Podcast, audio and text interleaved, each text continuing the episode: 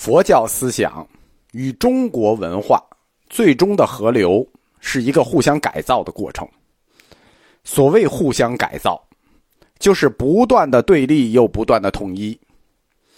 中国固有文化，它的基本方向是固定在汉朝的，就是以儒教立国。儒教，或者说儒家，实际是一种隐含的弥散化的宗教。它反映的是在自然经济的条件下的天人关系与宗法关系。就是儒家是种隐含宗教，它有两点关系：天人关系与宗法关系。为什么说这两点关系是隐含的弥散性宗教呢？因为天人关系它反映出来的宗教形式叫祭天，宗法关系它反映出来的宗教形式叫祭祖。祭天和祭祖这两点，在中国有稳固的意识形态基础和社会基础，所以我们说它是弥散化的宗教。祭天，它延伸出去的伦理观是什么？是忠。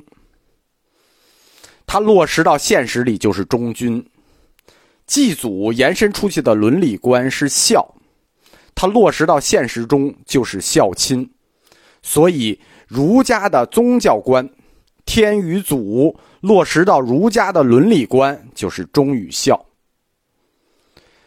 孟子在《告子章句》里说：“食色，性也；人内也，非外也；义外也，非内也。食色性也。”这个断句在中间啊，“食色性也”，吃和 happy 都是本性。在这一点，儒家是肯定的。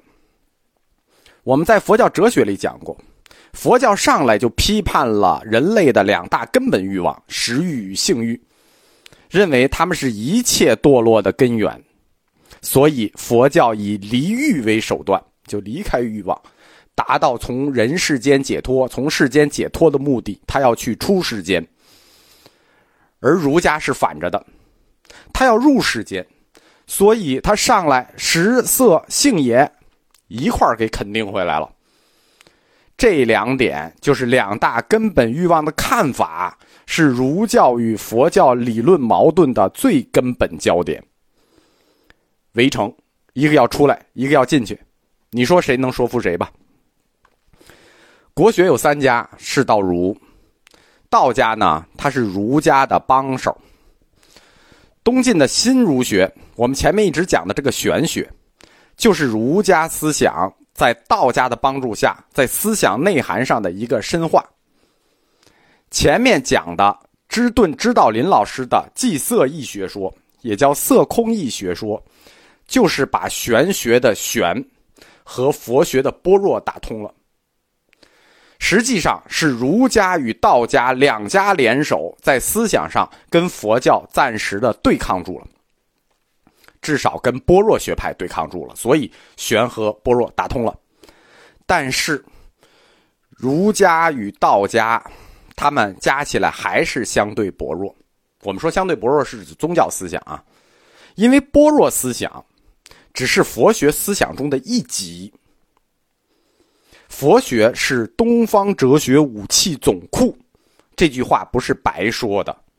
佛学除了般若学，那多了，我们还有毗昙学、诚实学、唯识学、涅盘学、华严学、如来藏学，不拉不拉，每一套拿出来都是成体系的大武器。儒家与道家联手，也刚刚对抗住了中观的般若学，你这才哪儿到哪儿啊，对吧？撇开思想性不谈，就单讲宗教观念。你说道教的宗教观念和佛教的这差的不是一点两点所以国学的三家里头，我们说前面已经说了，儒家和佛家他们有根本的理论矛盾。如何解决与儒家在意识形态上的关系，是佛教自己决定自己个儿。在中国命运的一个关键，其中关键的关键，我们讲儒教的两个支撑点：忠君与孝亲，就是佛教如何去调整与儒家的忠君孝亲原则。这就是北方佛学了。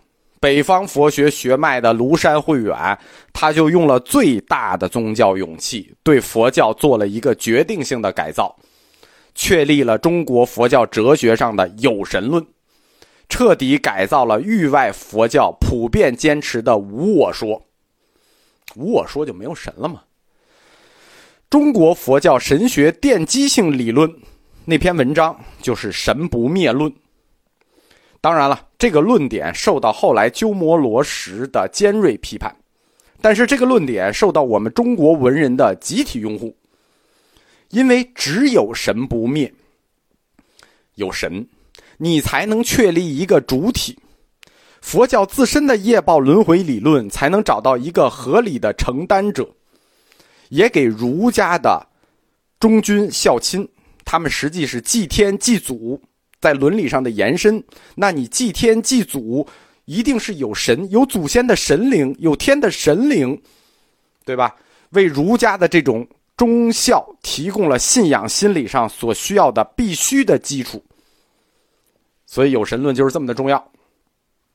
因此，在古代中国佛教义学中，一直处在一个很矛盾的两面状态。在佛教的哲学框架里。他们坚持无我说，但是在神学框架里，也从来没有否定过神不灭说，就是不主动说有神，但从来不否定神不灭。在没有应用佛教四框架理论对这个加以区分的时候，佛教的哲学与神学混在一起，当做义学谈。如果当做义学谈，这个问题你就谈不清，对吧？因为它既有神也无神。那佛教到底是无我还是有我？因为无我就无神，对吧？到底是有神还是无神？只能啊啊啊过去。以前的高僧都一样，只能给你啊啊过去，或者呢说你法执，你我执，你自己回去想去，说的你自己一头雾水，然后这个问题就划过去了。通过佛教四框架理论分析，这个事情就比较清楚了。为什么？因为他们就不能混在一块儿问，他就不能混在一块儿谈，他们就是两个领域的事情。无我说就是立足于哲学框架的，有神论就是立足于神学框架的。你要混在一起谈，这个问题就回答不了。啊，这一竿子又扯得特别远了啊！